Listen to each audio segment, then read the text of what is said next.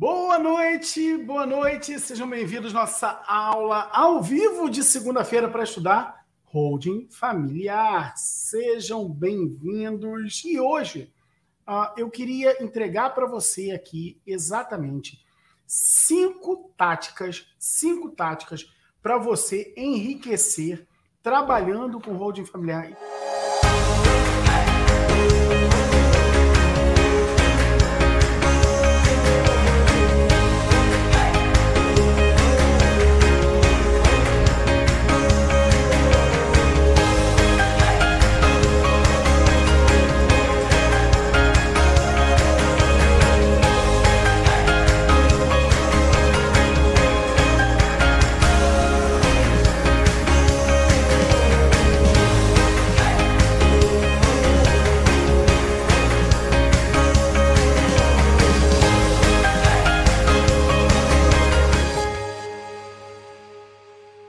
Parece um pouco pretencioso fazendo, fazer, é, falar em ah, enriquecer trabalhando com road mulher, mas é, é isso mesmo. Uh, nós não estamos falando de, uh, de, de tentar uh, ganhar um dinheirinho, uma renda extra. Não, estamos falando de algo que tem transformado a carreira das pessoas. E eu sei que é possível fazer, por quê? Porque isso transformou a minha vida. Chegou ao ponto, eu cheguei ao ponto de, no ano passado, receber uma condecoração da revista Isto É, como destaque na advocacia através das estratégias que a gente utiliza de captação de clientes por meio digital. Bota aqui na tela para o pessoal ver.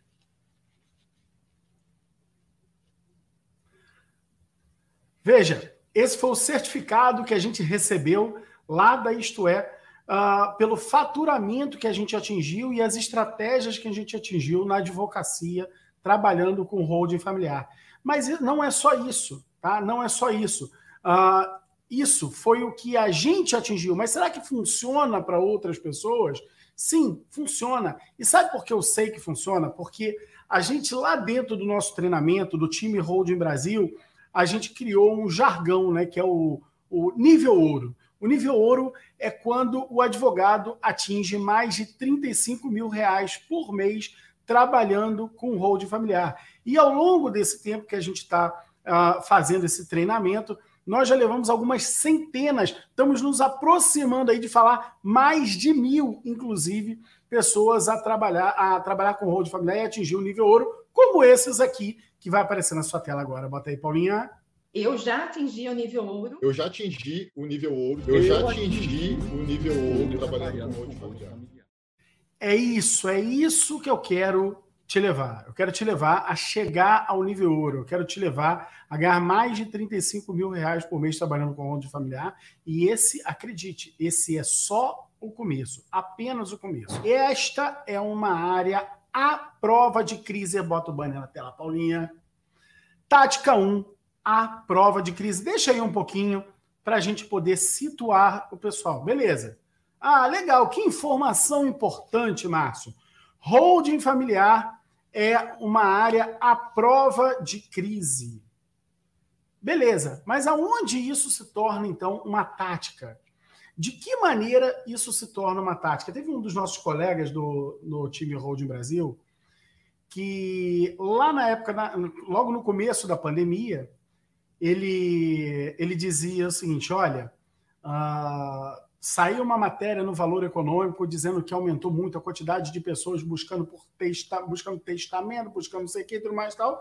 E ele falou, falou assim, Márcio, assustadoramente aumentou a quantidade de pessoas buscando o nosso serviço de holding familiar, de holding familiar por causa dos medos da pandemia, por causa do receio da pandemia, ok? E ele usou uma expressão que ele fala assim, ó, ó enquanto uns choram, outros vendem lenço. Tá? E o cara que vende lenço não é que ele é um, um safado, um cara que está ali querendo explorar a dor do outro. Não. Mas de verdade, a pessoa que chora, meu amigo, ela, ela deseja comprar o lenço. Ela deseja o lenço. Ou seja, a pessoa que tem algum problema, alguma dificuldade, e ela encontra naquela dificuldade a solução para essa dificuldade, ela deseja o seu serviço. É lógico que desde que você faça de forma uh, digna, né? No, uh, é ridículo o que aconteceu lá, por exemplo, no litoral paulista, as pessoas aumentaram o preço da água por conta da desgraça que aconteceu na vida das pessoas. Isso é, é, é terrível. Mas, veja, no momento, no momento em que o país está em crise, no momento em que a gente vive uma crise, a gente também vive uma crise na advocacia. Eu não sei se você, se alguém aqui já era advogado em 2008, eu era. Eu não sei se você já era advogado na crise de 2014, eu era. E veja, nesses momentos de crise, nesses momentos de crise, o que, que a gente percebeu? Aumentar os litígios. Aumentar os litígios. Mas, na verdade, isso não significa que a vida para o advogado melhorou. Não, não melhorou. A vida para o advogado naquele momento piorou. Porque, apesar de aumentar os litígios, não tinha dinheiro circulando. Aumenta o litígio, aumenta a quantidade de trabalho, mas não aumenta a quantidade de gente te pagando. Então, veja, as relações contratuais são quebradas, logo as pessoas não estão recebendo. Buscam é, litigar. O cara que é executado não paga. Então, mesmo que haja aumento de litígio, isso não significa que você vai ter sucesso, porque tem mais causas. Pelo contrário, você com mais causa, com menos remuneração, você, a tua advocacia entra em crise. A da pandemia, então, nem se fala. Fórum fechado. Fórum fechado. E fórum fechado acabou. O cara que, o cara que advoga no judiciário já era. Não consegue crescer. Ao perceber, ao perceber que o trabalho com holding familiar, ele na crise, ele não é que ele é, não é que ele é bom, não, ele cresce na crise. E por que, que ele cresce na crise? Porque ele entrega soluções para que as famílias não coloquem os seus bens à mercê dos problemas da crise. Então, veja, imagina que você tem um empresário precisando proteger o seu patrimônio, porque corre o risco, não é porque ele já tem, mas corre o risco de vir a ser executado, de vir a ter, a ser, ter os seus bens penhorados. Imagina se esse cara tem 10 milhões de reais em patrimônio. Qual é a dificuldade que esse cara vai ter, por exemplo, em construir uma estrutura que seja eficiente para proteger o patrimônio dele, que custe, sei lá, 50 mil, 100 mil, não importa. Ok? Esse custo é um custo que não, ele não deixa de ter. Tá? É um custo que ele não deixa de ter. Por quê? Porque é para proteger o bem maior é para proteger o bem maior.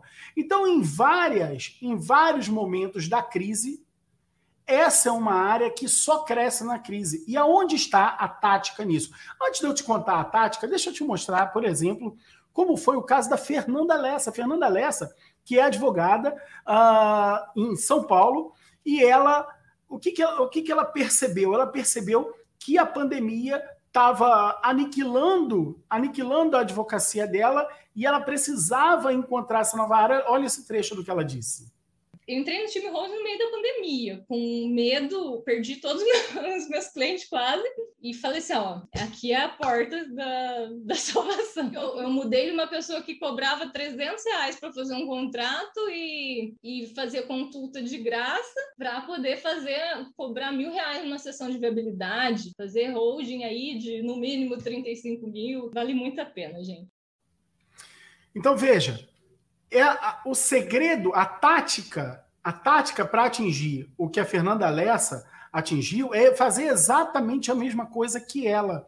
Ela aproveitou aquele momento de forma muito íntegra para mostrar para as outras pessoas os riscos da crise.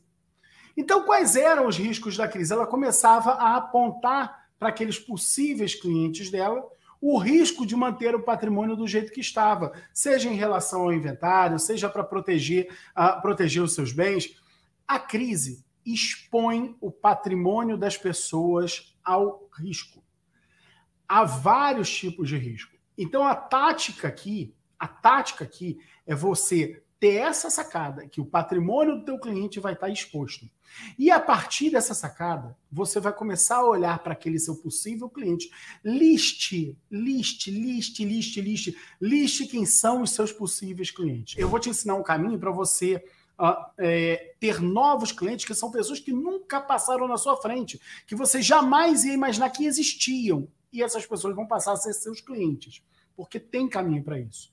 Né? Agora, hoje, aonde você está, o que eu quero é que você comece a listar os seus possíveis clientes e pensar qual é a relação que esta pessoa tem com a crise, de que maneira o patrimônio dela está ou pode estar exposto em relação à crise. E a partir dessa tática, listando essas pessoas, você vai começar a desenvolver um mecanismo de comunicação com essas pessoas que aborde o problema que elas desejam solucionar. E aí você vai deixar de ser um cara que vai dizer, deixa eu conversar com você sobre holding. Esse cliente não quer saber de holding. Agora ele quer saber de uh, proteger o problema que ele tem, de se proteger para o problema que ele tem ou se proteger para um problema futuro que decorre da crise que nós estamos vivendo. Beleza? Tática de número 2, banner na tela, Paulinha. Vamos lá. Economia em relação ao inventário, tá? Essa é, sem dúvida, uma das, uma das principais é, táticas que a gente tem, que é uh, o fato de que as pessoas constituem patrimônio, as pessoas constituem patrimônio para que esse patrimônio dure, para que esse patrimônio se eternize, tá certo? Ah, quando a pessoa adquire um bem, ela faz questão de adquirir um bem durável com a perspectiva que aquele bem desenvolva duas, duas vertentes. A primeira, que ele não se acabe, que ele se eternize, que seja um bem realmente durável, que ultrapasse inclusive a vida dele para que ele fique para outras gerações. E a segunda é visando receita, virando, visando rendimento, um bem que ele possa lhe dar dinheiro complementar à sua renda. Normalmente é isso que as pessoas buscam quando elas formam patrimônio, quando elas adquirem bens, tá certo? E eu estou falando de bens que são bens de formação patrimonial. Não estou falando de carro, por exemplo, tá? Estou falando bens que formam o teu acervo patrimonial, não aqueles que são para o seu mero deleite, tá?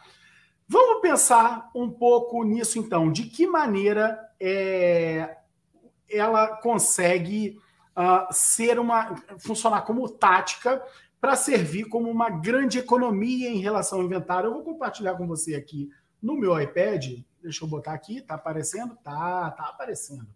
Vamos lá. Pensa só numa coisa. Pensa só numa coisa. A pessoa que tem, a pessoa que tem um patrimônio de, vamos botar aqui, uh, um milhão, um milhão e duzentos mil reais. Ok? Então, eu estou partindo de um exemplo que está ao seu alcance, tá? Por quê? Eu poderia virar para você e falar assim, gente, olha só, holding familiar é um negócio que vai te deixar milionário, porque você te dá um grande caminho para você fazer uma holding de 500 mil reais, vai trabalhar só uma vez por ano e vai ficar super bem, super bem, super bem. Eu vou fazer duas por ano, vai ganhar um milhão. Cara, beleza. Será que você conhece pessoas que possam te pagar 500 mil reais de honorários? Eu estou partindo de um exemplo que são pessoas que você conhece, que estão ao alcance de todo mundo. Tá? Então imagine uma pessoa cujo único patrimônio dela é um imóvel, por exemplo, de 1 milhão e 200 mil reais. Tá bom? Esta pessoa, esta pessoa, uh, só eu, vou, eu não vou nem falar todas as despesas do inventário. Eu vou me resumir aqui ao Vou, vou tematizar aqui ao ITCMD. ITCMD, vamos chamar aqui de imposto sobre herança, ok? Só isso, só de imposto sobre herança. Imposto que incide na transmissão de qualquer bens por causa morte ou em razão de doação. Imposto de transmissão, causa morte ou doação. ITCMD. Vamos tratar aqui como imposto sobre herança e doação. No momento que essa pessoa não estiver mais aqui, o filho vai ter que fazer inventário, tá? E vamos dizer que seja, por exemplo, em São Paulo, tá? Em São Paulo. Em São Paulo, esse inventário é, vai custar só de imposto 4%. 4%. O que dá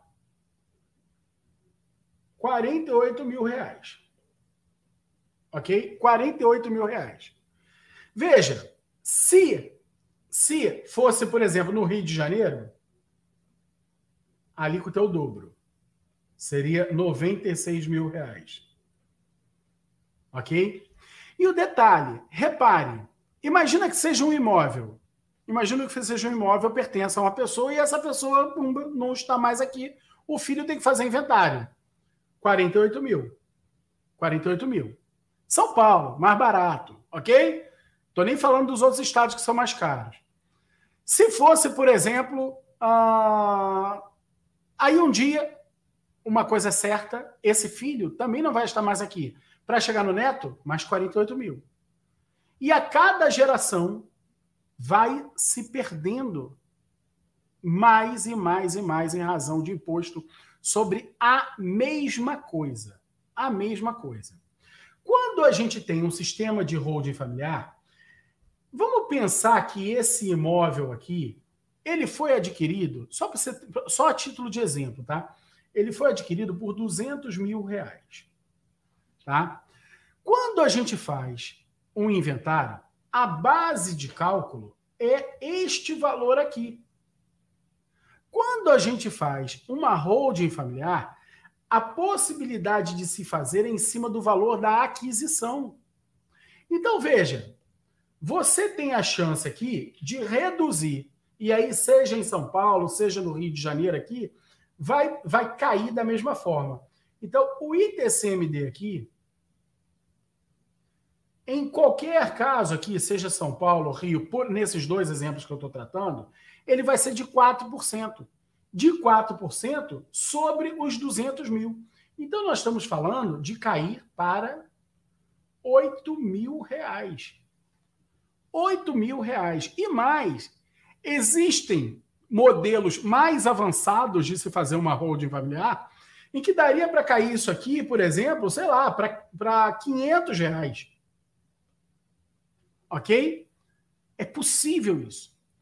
Mas mesmo, mesmo fora desses modelos mais avançados, mesmo pensando só no, no, nesse patamar, por que, que isso é possível? Porque no sistema de holding familiar é possível, e aí eu não vou, não vou me, aten, me, me não vou entrar muito aqui na, na forma como a gente faz isso, porque esse vai ser, esse já é um tema muito trabalhado no time Holding Brasil. Isso vai ser o que a gente vai trabalhar aprofundadamente dentro do Holding Total a partir de sexta-feira, tá certo? Mas eu quero falar um pouco aqui sobre os reflexos. E veja, qual é a razão disso? A razão disso é que existe uma política. Eu quero mandar um recado aqui para minha, minha equipe, tá?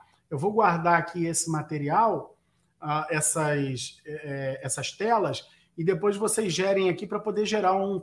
um vai que, aí vai ter que escrever um resumo, um PDF para o pessoal para disponibilizar na aula que vem. Tá? Então vamos.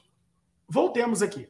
Existe uma política de Estado, política de Estado,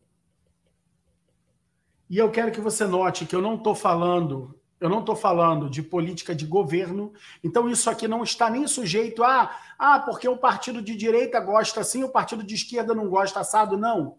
Isso não está sujeito a governo. É uma política de Estado. Uma política de Estado tá, de uh, facilitar, facilitar pessoa física a levar seus bens para uma pessoa jurídica. Ok? E por que essa política de Estado? Eu já falei isso um milhão de vezes, já dei o mesmo exemplo um milhão de vezes, mas como diz o velho deitado, o que a bunda não atrapalha, né? Então vamos repetir aqui. Imagina só a pessoa física com este celular. A pessoa física com este celular usa esse celular para ligar para a namorada, o outro para entrar no Tinder, o outro para mandar uh, uma, um, o gatinho pelo WhatsApp, a, a outra para falar do, do grupo do L, a outro para falar do grupo do Patriota, e é para isso que eles usam, ok? É para o seu uso pessoal. Uma pessoa jurídica, uma empresa, pega este mesmo celular, bota na mão do funcionário, o funcionário faz uma venda, marca uma entrevista com o um cliente, uh, bota um aplicativo que vai ajudar a gerir melhor a empresa, gera mais serviços. Ou seja, no momento que este, esta, esse celular vai para uma outra mão, vai para a mão da pessoa jurídica, as chances são que este mesmo bem ajude a girar mais a economia, ok? Então repare que eu falei os seus bens e não só os seus imóveis. Então, o Estado tem interesse que a pessoa física pegue todos os seus bens e leve para dentro de pessoa jurídica, porque isso vai ser bom para o Estado. Vai girar mais a economia. Esse é um interesse do Estado, beleza? Então, veja, para esse interesse se materializar, o nosso ordenamento jurídico precisa também criar disposições que permita isso acontecer. Então, veja, eu tenho um determinado bem que eu adquiri por 200 mil. 200 mil. Aí o que, que eu faço? Eu quero levar ele para dentro da pessoa jurídica.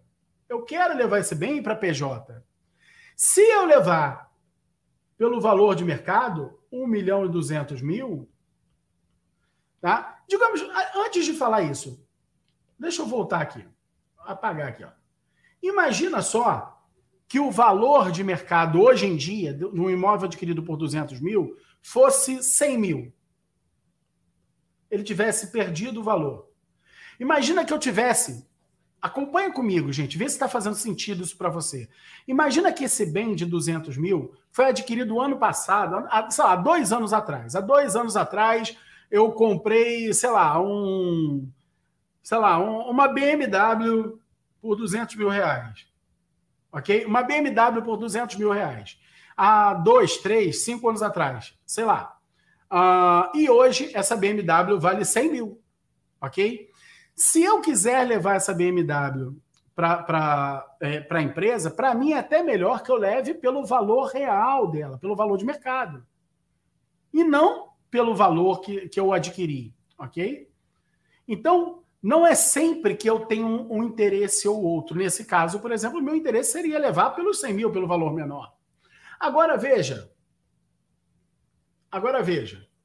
No momento que eu levo esse bem para dentro de uma empresa, imagina que esse bem não seja a BMW, seja então um imóvel, ok? Um imóvel. Ele foi adquirido lá atrás, antes do boom imobiliário, antes de Copa do Mundo, Olimpíadas, por 200 mil, e esse imóvel hoje vale 1 milhão e 200 mil. Sei lá, 20 anos foi adquirido. 1 milhão e 200 mil, hoje. Valor de mercado. Tá? Se eu levo este imóvel para dentro da empresa pelo valor de mercado, esta diferença aqui, ó, esta diferença se chama ganho de capital. Que você já também já deve ter ouvido falar como lucro imobiliário. Ou seja, essa diferença, que é de um milhão de reais, estaria sujeito a imposto de renda, logo você ia pagar 15%, ou seja, 150 mil reais. Ninguém ia fazer um troço desse. Ninguém ia querer. Veja, a política de Estado estaria frustrada por conta da própria lei. Então, veja, o Estado quer que você faça isso aqui ele tem interesse em fazer isso aqui. Isso aqui é bom para o Estado, isso aqui é ótimo para o Estado. Só que do jeito que o nosso ordenamento jurídico está organizado, ninguém ia fazer. Então era uma, seria algo inexequível para atender essa política de Estado. O que, que faz o, o, o, o Estado brasileiro? Então, ele arruma o seu ordenamento para que isso possa acontecer. Então, ele traz lá no artigo artigo 142 do decreto 9580 de 2018, é o regulamento do imposto de renda, reproduzindo o que já tem na legislação federal sobre imposto de renda. E ele traz o seguinte texto. Paulo, bota na tela aqui o que diz o artigo 142. Vamos lá. As pessoas físicas, veja, olha só isso, repara comigo. Não é a, a, as pessoas, não são as pessoas físicas ou as pessoas jurídicas. O que revela que é um ajuste na política de Estado para física levar para jurídica. Ok? Para física levar para jurídica. Então, as pessoas físicas poderão transferir a pessoas jurídicas, a título de integralização de capital, bens e direitos pelo valor constante da declaração de bens ou pelo valor de mercado. Moral da história: o Estado cria essa faculdade para você, para você, você fala assim, você que escolhe. Você que escolhe. Se fizer pelo valor de mercado, vai ter que apurar se tem ou não tem ganho de capital. Se fizer pelo valor da declaração de bens, que é aquela que está lá na sua declaração de imposto de renda, vai só comparar. Ah, tá por 200 mil, você vai ter 200 mil reais em cotas de, do capital social dessa empresa. Agora, o que, que acontece? Qual é a tática aqui? A tática aqui é apresentar para o seu cliente. Eu não estou tentando te entubar que isso aqui é maravilhoso. Eu não estou tentando te entubar que isso aqui vai mudar a sua vida porque tem um mundo de Alice do País das Maravilhas. Não. Eu estou querendo trabalhar aqui. Não é nem com o que eu posso te ensinar no, no Hold Total e eu vou te ensinar. Eu quero trabalhar aqui com o que você já tem. E você já tem pessoas que você conhece que tem um patrimônio desse tamanho. Você já tem. Então, a tática número dois é você enxergar que isso vai ser bom para a família do seu cliente. E outra, vai ser bom hoje. Hoje. Porque hoje a alíquota é até 8%. Ok? Hoje. No futuro, que eu não sei quando é, ok? Essa alíquota vai custar 20%.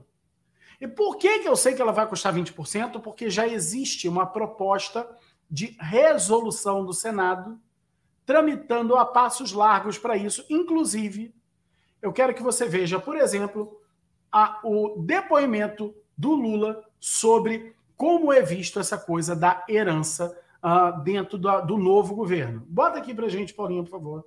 Vamos escrever uma teoria do que o ser humano precisa para sobreviver. Chega uma hora que ele não precisa mais, então não pode acumular dinheiro. Não é que o cara vai guardar 130 bilhões de dólares para ele? Para fazer o quê? Quando ele morrer? Deixar um mando de parasita, que são muitos herdeiros que nunca trabalharam, que vão ficar com o resto do dinheiro? E o povo está passando fome? Entenderam? Então, quanto vai ser o problema do seu cliente no dia de amanhã? Eu não sei. Eu desconfio seriamente que este imposto aumenta dentro do ano de 2023. Dentro do ano de 2023, ele aumenta, ou seja, ele passa a ter vigência em nova alíquota a partir de 2024. E aqui vem a nossa tática de número 3. A tática de número 3, banner na tela, é a questão da proteção patrimonial. Veja, se você for sagaz, tá? E você for sagaz, e aí eu sei que normalmente quando eu falo isso, o pessoal no chat vem, faz um monte de crítica e tudo mais. Gente, olha só, é, eu não estou falando de, de governo A, governo B, tá bom? Nós temos que trabalhar com o governo que está, ok? Goste você ou não. E mesmo que você goste, as mazelas que ele traz para o teu cliente, você tem que trabalhar com elas para que o seu cliente não passe por essas mazelas. E, sinceramente, deixa eu te contar uma coisa: o Lula não quer que ninguém seja taxado com esse imposto. Isso é um discurso de panfleto. Ok? O Lula quer que, que, que, que as pessoas não tenham patrimônio em pessoa física. É isso que ele quer. De bobo não tem nada. Ok? E vamos aqui, então, voltando táticas número 3, Paula. Proteção patrimonial de que maneira a gente consegue enxergar a proteção patrimonial como uma tática, tá? Vamos lá. Quando a gente realiza o sistema de holding familiar, vou dividir com você novamente aqui o meu iPad. A gente grava, a gente grava esse, é, é, essa, esse sistema de gatilho que a gente fala, a gente grava com uma cláusula de empenhorabilidade.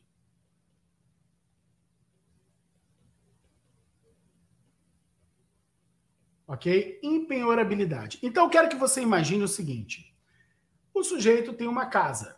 Ok? O sujeito tem uma casa. Aí, vamos botar aqui, ó. Esta aqui é a célula cofre. Célula cofre. Se você não está familiarizado com esse termo ainda, fique tranquilo que você vai entender muito bem.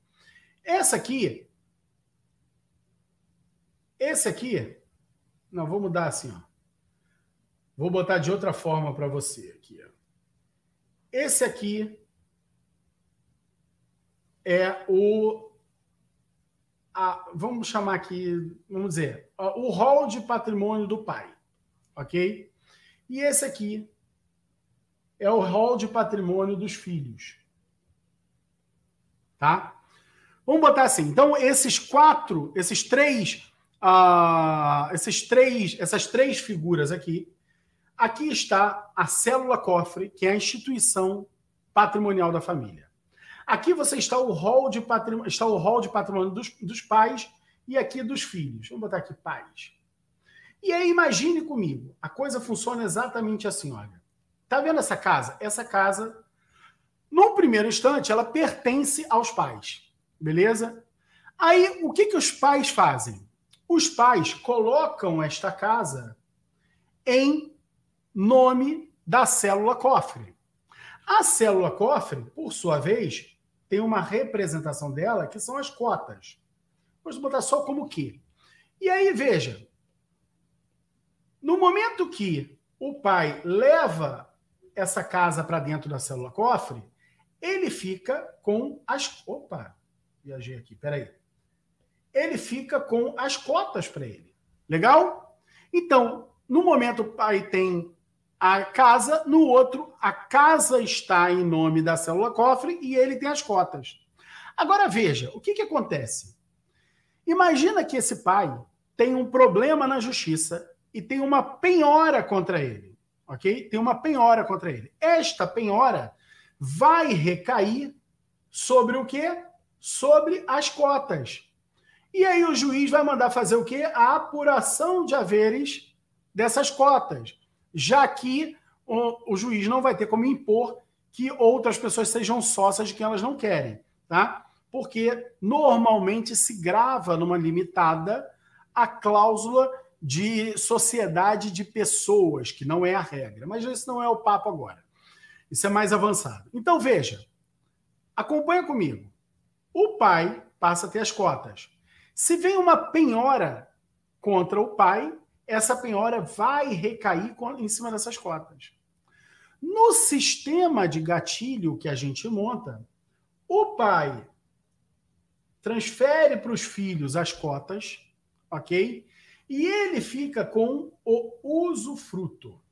Usufruto. O usufruto, ah, para todos os fins, tem uma discussão a respeito de bem imóvel, mas não é o caso aqui, tá? Mas para todos os fins, o bem é esse aqui. São as cotas, que agora pertencem aos filhos.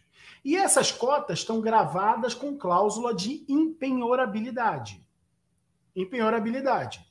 Se os pais eles têm uma penhora, essa penhora não recai sobre as cotas, porque as cotas não são mais dos pais. Elas são dos filhos. Essa penhora nunca vai poder recair sobre a casa, porque a casa não pertence nem aos pais nem aos filhos. A casa pertence à célula cofre. Ok? E os pais, eles têm o usufruto das cotas.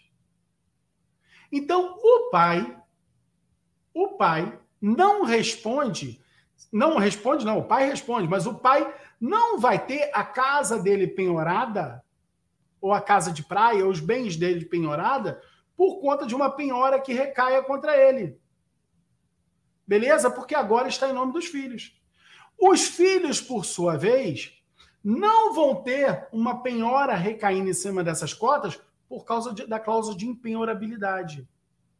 Tá? Por causa da cláusula de empenhorabilidade. E aí vejamos, na cláusula de empenhorabilidade, a questão é, a questão é, poxa, mas será que isso é lícito? Será que isso há de ser respeitado pelo Poder Judiciário? E eu vou dizer para vocês uma coisa: é absolutamente lícito e sim há de ser respeitado pelo Poder Judiciário por algumas questões. Por algumas questões. A primeira delas é porque está na lei. Tá? Na lei. Vamos lá. Uh, que lei é essa? Isso está no artigo artigo 833, inciso 1 do CPC, Código de Processo Civil. Paula, bota o banner na tela para mim, por favor. Vamos lá. O artigo 833 do CPC ele vai dizer assim: ó, são empenhoráveis os bens declarados por ato voluntário não sujeitos à execução, ou seja, declarados por ato voluntário não sujeitos à execução. Ok? E aí, veja, neste caso, a cláusula de empenhorabilidade confere um poder, um poder uh, absurdo, absurdo para esse é, seu cliente. Por quê? Porque ele acaba protegendo até mais do que deveria. Até mais do que deveria. Mas a cláusula de empenhorabilidade é ela que cria situações como, por exemplo, aqui aconteceu no meio da Lava Jato com Ike Batista. Eu não sei se vocês lembram o que aconteceu na, na, no meio da Lava Jato. Uh, o Ike Batista sendo preso e descobre-se que ele tinha acabado de fazer uma doação para o Thor Batista e o Thor Batista acabou de ser dono de, ah, de um conglomerado de empresas de alguns bilhões, bilhões de reais, não, bilhões de dólares. Bota na tela, por favor, Paulinha. Que sendo um bom pai, você tem uma fortuna de 120 milhões de dólares para o Thor e depois precisou pedir uma parte de volta? É verdade isso? Não, nós temos. Nós, tinha qualquer um no nosso, no nosso nível faz planejamento familiar, né? Então tem recursos que foram distribuídos entre os filhos de uma certa maneira. Para, para, para, para aí. Para tudo. Eu não sei se você viu uma coisa aqui. Primeiro, uma divergência entre o que a gente acabou de falar. Eu falei de bilhões de dólares e ele falou de, e o repórter falou de 120 milhões. Veja, 120 milhões é aquele valor, o, o oficial que eu vou chamar assim, e o, os bilhões de dólares são os valores reais que valem o, que vale o patrimônio. Aquilo mesmo que eu acabei de te explicar aqui, lembra que eu falei do, daqui, ó, do, vou botar aqui na tela novamente, esse exemplo aqui, ó. Assim como eu acabei de te mencionar aqui, ó, nesse exemplozinho de gente que você conhece, tem esse de gente que você não conhece, de um mundo muito diferente do seu, ou da maioria das pessoas aqui, em que a conta é bem maior do que essa. E outra, depois dos 120 milhões, você ouviu, você ouviu uma enxurrada de ki, ki, ki, ki, ki, ki, ki, ki, ou foi só eu? Se você não ouviu, bota na tela novamente, Paula. Que sendo um bom pai, você tem uma fortuna de 120 milhões de dólares pro Thor e depois precisou pedir uma parte de volta? É verdade isso? Não, nós temos. Nós, tinha qualquer um no nosso, no nosso nível faz planejamento familiar, né? Então tem.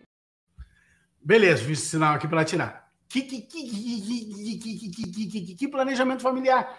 E tá tudo bem que o Thor Batista não saiba, sabe por quê? Porque o meu cliente e o seu, ele não sabe exatamente como funciona essa, uh, é, é, é, esse arcabouço, essa dinâmica. Essa é uma dinâmica jurídica. Essa é uma dinâmica jurídica. Mas a questão toda, por que, que isso não foi desfeito pela Lava Jato? Por que isso não foi desfeito quando ele foi preso? Sabe por quê? Porque tudo foi feito antes. E se é feito antes, é lícito. Entendeu? É lícito. Pensa comigo uma coisa. Pensa comigo. Imagina só a seguinte situação. Você tem um, sei lá, você tem um Porsche Panamera, ok? Você tem um Porsche Panamera. E aí você pega esse Porsche Panamera, você não deve nada para ninguém. Você pega esse Porsche Panamera e doa para o seu filho. Ok? Doa para o seu filho. Então você chega em 2021, pega um Porsche Panamera e doa para o seu filho. Em 2022, você fica todo, todo cagado. deve para Deus e o mundo em 2022. Você acha que tem alguma chance de uma execução, uma, uma, ação trabalhista que vem em 2022 desfazer uma execução que aconteceu antes, quando não tinha problema nenhum? Nenhum, zero de chance. E eu estou falando de uma doação comum. Por quê? Porque foi lícito, não foi feito para lesar credores. Ah, mas no passado ele tinha dinheiro, agora ele não teve mais. Ah, mas ele estava ocultando patrimônio. Tava... Sim, estava, era direito dele. Chama-se autonomia patrimonial. O que ele não pode fazer isso é ao mesmo tempo que ele tem dívida, com o intuito de, de, de simular uma insolvência. Isso ele não pode. Mas enquanto ele não tenha o problema caindo na cabeça dele, ele pode fazer. E nem mesmo e nem mesmo a Operação Lava Jato, no auge da coisa, que prendeu esse sujeito, é, fez com que aquilo ali é, fosse é, desmembrado. Ah, Márcio, mas e será que, será que, no final das contas, a pessoa vai viver do quê? Porque ela ainda vai ser sustentada por aquilo ali. Será que isso não, não vai representar a simulação? Será que isso não vai representar, por exemplo, uma razão de desconsideração da personalidade jurídica? E eu vou pedir o seguinte: sabe por que, que eu estava fazendo assim pela tirar? Porque aí segue ele dando explicação, o Ike Batista dando explicação, que era, não, ele pedir para o meu filho, que não sei quem, o filho paga as contas. Não, não é nada disso. É o sistema desenhadinho, ele só não sabe explicar como funciona, porque não é do interesse dele ter detalhes de como funciona, é do interesse do advogado dele, saber inclusive os detalhes de como funciona. Ok? Mas vamos lá. Bota na tela agora a parte completa para você entender, inclusive, que não tem ilicitude nenhuma. Vamos lá que sendo um bom pai, você tem uma fortuna de 120 milhões de dólares pro Thor e depois precisou pedir uma parte de volta? É verdade isso? Não, nós temos. Nós, tinha. Qualquer um da nossa que, que, nosso que, livro faz planejamento familiar, né? Então tem recursos que foram planejamento patrimonial entre os filhos, de uma certa maneira. Pensando no futuro. Isso, sempre, né? E depois você precisou pedir parte do dinheiro de volta, é verdade? Não, ele, ele tem os recursos dele que ele me empresta, ele paga algumas contas minhas, sim. Como é que foi pedir dinheiro emprestado pro seu filho? Problema nenhum. Ele recebeu de mim. E ele deu na boa? Na boa. Como é que foi esse diálogo? Olha, ajuda seu pai porque eu tô com problemas. Eu, me colocaram numa situação aqui surreal. não teve nem diálogo. Porque o Thor não manda em nada. Quem manda, era ele, manda é ele. O poder continua com os pais. Então, este é o poder da cláusula de impenhorabilidade. Ah, mas e se, e se, e se para, advoga um pouco menos? Porque nós temos uma mania de advogar para Tício Meve Caio. Ah, e se a bala disparar para o alto e fizer uma curva numa parábola e atingir o cara que estava morrendo lá dentro da ambulância com taquicardia, caramba, e tudo mais, não sei o quê. Sabe? Para de advogar para Tício Meve Caio. Na vida real é assim que funciona. É assim que funciona. E não é assim que funciona para o seu João, para a dona Maria. Não. É assim que funciona para as maiores fortunas do Brasil. E é assim que é visto pela jurisprudência, dentro do que há de mais sangue na boca para caçar esse tipo de. Tipo, para caçar não esse tipo de coisa, mas coisas feitas errado. Agora, aquilo que foi feito redondinho prevalece. E não é só o Thor Batista, eu te dou um milhão de exemplos. Lá na época da Lava Jato, também, também tinha lá a Camargo Correia. E no meio da confusão da Lava Jato, a Renata Camargo, bota aí na tela, Paulinha, olha só isso. A filha da, da a herdeira da Camargo Correia está lá adquirindo um apartamento no prédio mais caro do mundo por 30 milhões de dólares. 30 milhões de dólares no Central Park, o prédio mais caro do mundo. Então veja, eu não estou falando, eu não estou falando aqui ah, de ah, ela conseguiu esconder da justiça. Não. A justiça não, não, não, não, não fez vista grossa. Estava tudo sendo visto ali, tudo operando ali, mas tudo feito licitamente. Tudo feito licitamente. Então, a, a cláusula de impenhorabilidade ela é um, um monstro, um parrudão na, é, na proteção do patrimônio das famílias que exercem atividades econômicas. Então foca nessa tática de número 3. Por quê? Se um lado você tem esse nicho que, a, a, que sobrevive à crise, que cresce na crise, se dentro da tática número 2 você tem essa grande diferença em relação ao inventário, na tática número 3, então você tem essa grande proteção patrimonial que você começa a abrir um canal de diálogo também com as famílias que não estão nem aí, por exemplo, para inventário, que estão muito mais preocupadas em proteger o seu patrimônio. Sempre, sempre, sempre, sempre. Por aqui vamos avançando, que eu quero chegar com você agora na tática de número 4. A tática número 4 é a economia para quem faz locação.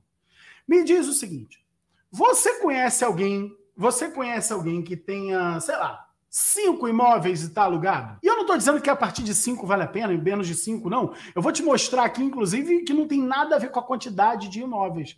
Mas eu vou botar aqui, só para dar um exemplo, um exemplo que.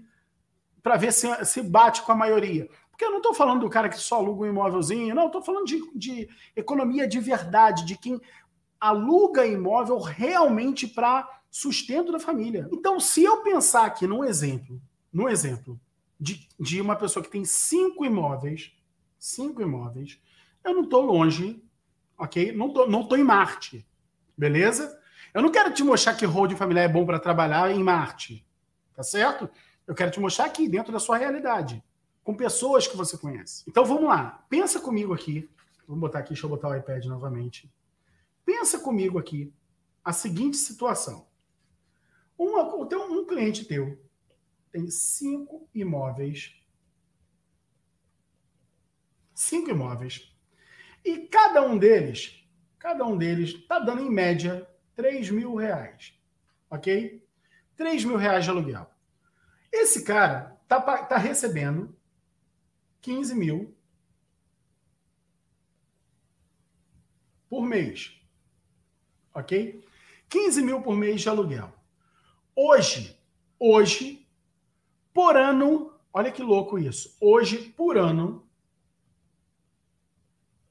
por ano, ele está pagando quase 50 mil reais, 49.500 de imposto de renda por ano. Cara, ele está deixando mais de três meses de aluguel na, na, na mão do governo. Louco isso. Hoje ele está pagando R$ 49.500 por mês por ano de, de aluguel. De, ô oh, caramba, de imposto de renda. Imposto de renda. Se esse cara fizer a maluquice, a maluquice de botar isso aqui dentro de uma PJ, de institucionalizar esse patrimônio, tem gente que, é, que diz que isso aqui é loucura, que não deve fazer isso, tá? É, mas se ele colocar isso aqui dentro de uma pessoa jurídica, ou seja, se ele institucionalizar o patrimônio dele, ele deixa de pagar o imposto de renda para pagar imposto de renda, mais contribuição social sobre lucro líquido, mais PIS, mais COFINS. Ok? Então ele sai do imposto de renda e vai pagar imposto de renda, CSLL, PIS e COFINS. Tá bom? É o que ele passa a pagar. A diferença é que ele pagando isso tudo aqui, isso tudo aqui, nesta mesma operação que nós desenhamos aqui, nesta mesma operação, ele vai pagar, ele vai passar a pagar 29.400 reais. Ou seja, ou seja, olha isso aqui, ó. A diferença Deixa eu ver se vai aqui. A diferença é de 20 mil e 100 reais. Cara, se essa holding custar, se para montar o sistema para essa família aqui, sei lá, custa 50 mil reais, sei, até menos um pouquinho, 60. No terceiro ano, a holding saiu de graça. De graça. No terceiro ano, a holding dele saiu de graça. De graça. E outra coisa, eu quero que você vejam, vejam, veja a seguinte situação. Tem gente que, que tem isso aqui, tem gente que tem isso aqui, recebe isso aqui e não está pagando isso aqui. Sabe por quê? Porque ele está sonegando.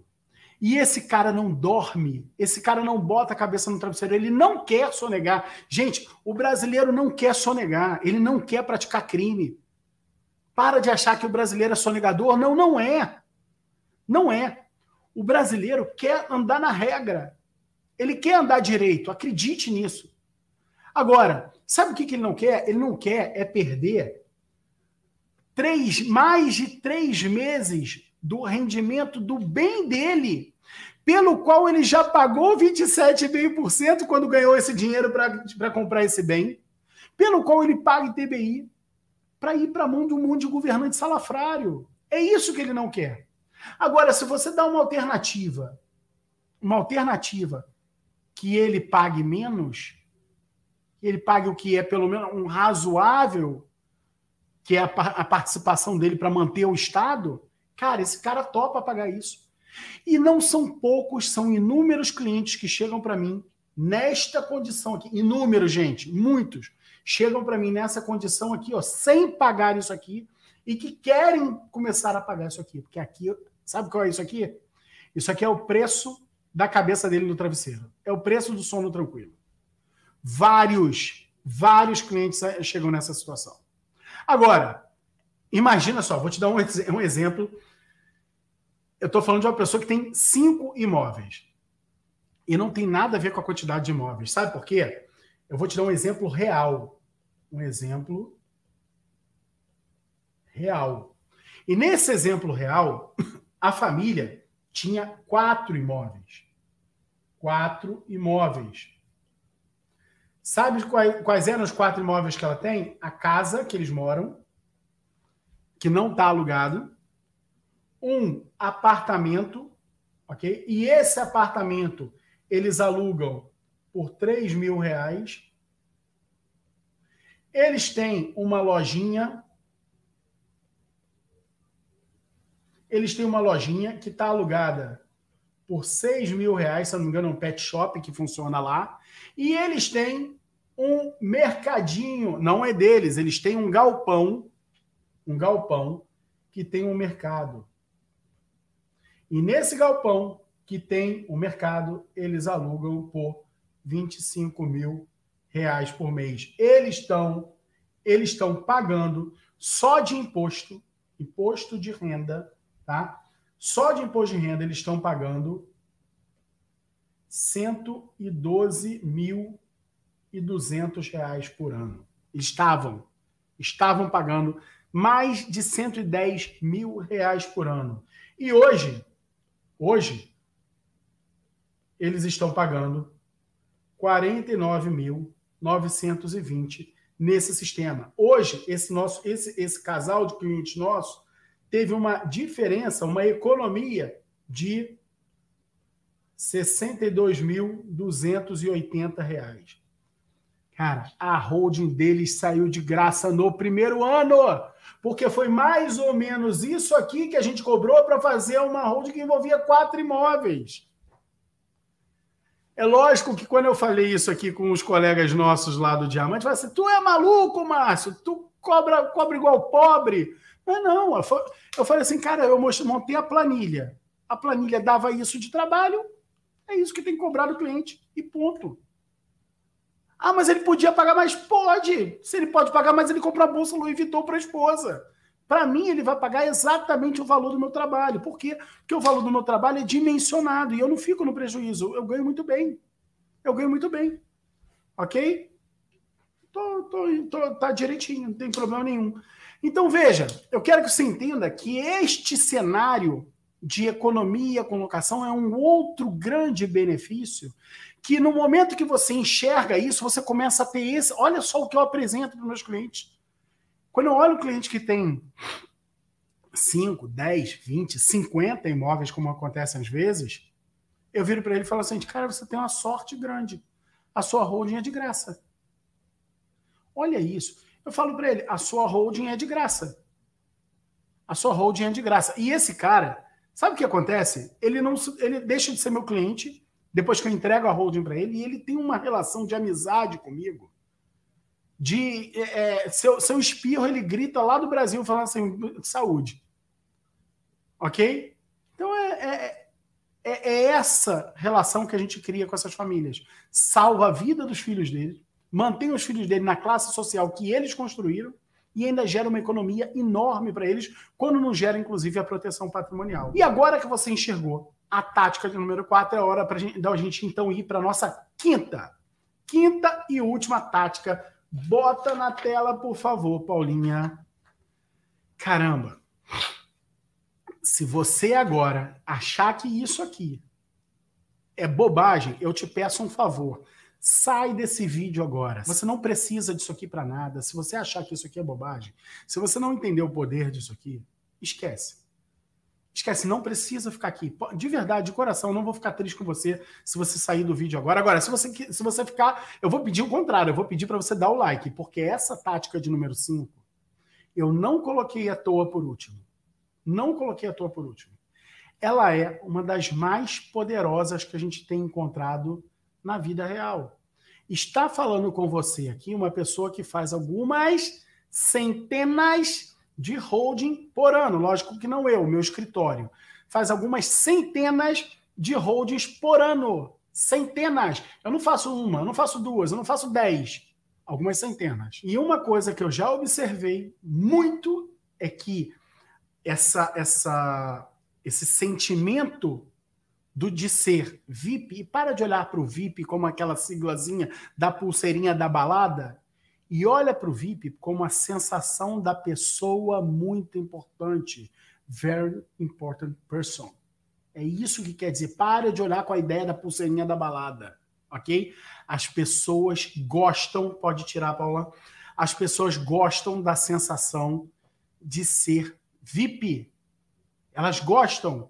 Não é à toa que existe, é lógico que não é todo mundo, é lógico que não é todo mundo. Mas veja, a companhia aérea vende cinco vezes mais cara a mesma passagem só para ir de classe executiva. Cinco vezes mais cara e a classe executiva vai cheia.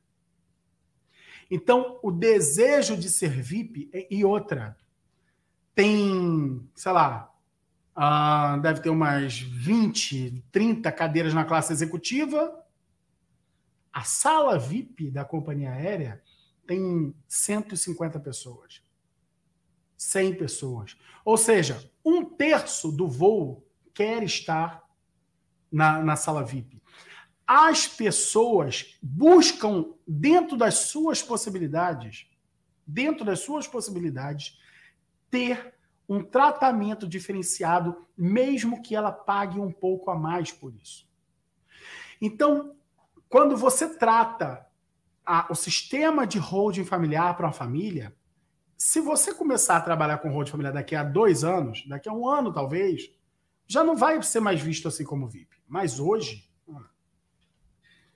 se você começar a trabalhar hoje, você vai enxergar isso o tempo inteiro. As pessoas estão chegando até nós enxergando o sistema de holding familiar como algo VIP, como algo que é desenhado para pessoas importantes, para pessoas muito importantes, algo desenhado para very important people, ok? Ou very important person, como você queira, sendo singular ou plural, mas não é, não é pela pulseirinha da balada, não é é pelo, pela sensação do tratamento diferenciado que ele tem em relação a todas as outras pessoas. Sabe por quê? Porque ele olha em volta as pessoas da mesma classe social dele e quase ninguém tem ainda a então pulseira VIP dele. Mas quando ele olha para cima e vê os bilionários adotando o mesmo sistema que agora ele tem disponível para ele, isso cria uma sensação, não é uma sensação só de poder, de status, que todo mundo quer Todo mundo quer. Ok? Você quer. Vamos ser honestos? Você quer. Você quer. Mas não é só a sensação de status. É a sensação de proteção que aquele ambiente te assegura. Então é um pouco disso que você tem que enxergar nessa quinta e última tática, que não é a última. Eu vou te dar agora uma sequência de pequenas táticas bônus Bota na tela. Táticas bônus. Que táticas bônus são essas? Que táticas bônus são essas? Vamos lá. Primeira tática bônus. Banner na tela. Não depende do poder judiciário. Enxergue isso. Porque no momento que você enxergar isso, você vai começar a ver que vai entrar a primeira holding para você, pô, mas só que você ainda tem 10 audiências para fazer, você tem tá cheio de prazo para cumprir, cheio de cliente para atender. Quando entrar a segunda, a terceira, quando entrar a quinta holding, você bloqueia, você fecha a porta. Você fecha a porta. A pessoa que bate na tua porta falando assim, Márcio, Estou uh, precisando aqui fazer uma ação uh, contra o banco porque me levou assim, assado e tudo mais. Você fala, cara, desculpa, não, não sou a melhor pessoa para fazer isso. Não sou. Porque eu não estou mais nessa área. Entendeu? Você começa a direcionar. Segunda tática bônus. Segunda tática bônus. Remunera incrivelmente bem. Por quê? Porque as pessoas estão dispostas a pagar algo maior do que é o corriqueiro no ambiente da advocacia por algo que é especial, por algo que é diferente, por algo que cria um resultado muito grande na vida delas. Imagina, o filho dela vai ter uma perda por causa do inventário de 200 mil. Qual é a dificuldade que essa pessoa tem de pagar 35? Entende? A pessoa vai perder 200 ou paga 35. A pessoa está perdendo por, por ano em aluguel uh, 50, 60, 60 mil de imposto de renda. Vai cair para 15, 20. Qual é a dificuldade dela? Isso é todo ano. Qual é a dificuldade dela de pagar 35, 40, 50? Nenhuma. Então não remunera muito bem porque hold é um negócio especial e eu vou cobrar muito. Não, porque a comparação com o que ela tem a perder e o que ela tem a ganhar é muito grande. Quando a gente fala de economizar imposto de renda, por exemplo, não é deixar de perder, gente. Vamos lá, a pessoa recebe 15 mil por mês de aluguel, ela recebe 15 mil? Não, ela não recebe 15 mil, ela recebe menos. Ou seja, se ela economizar imposto de renda, ela não vai deixar de, de, de pagar. Ela vai ganhar mais, vai vir mais dinheiro para o bolso dela. E o custo dela ganhar mais é financeiro, ela bota na balança. Entenderam? Entendeu isso agora? Próxima tática: bônus. Não tem concorrência. Cara, não tem concorrência. Tem 26 milhões de possíveis clientes no Brasil. Você sabia disso? Por quê? 26 milhões de proprietários de imóveis diferentes no Brasil. Isso significa que, no mínimo, proprietário de imóvel, todos eles têm interesse em ter uma holding familiar. Então você chega, quem chega primeiro bebe água limpa. E quem chega agora tem a oportunidade de beber água limpa.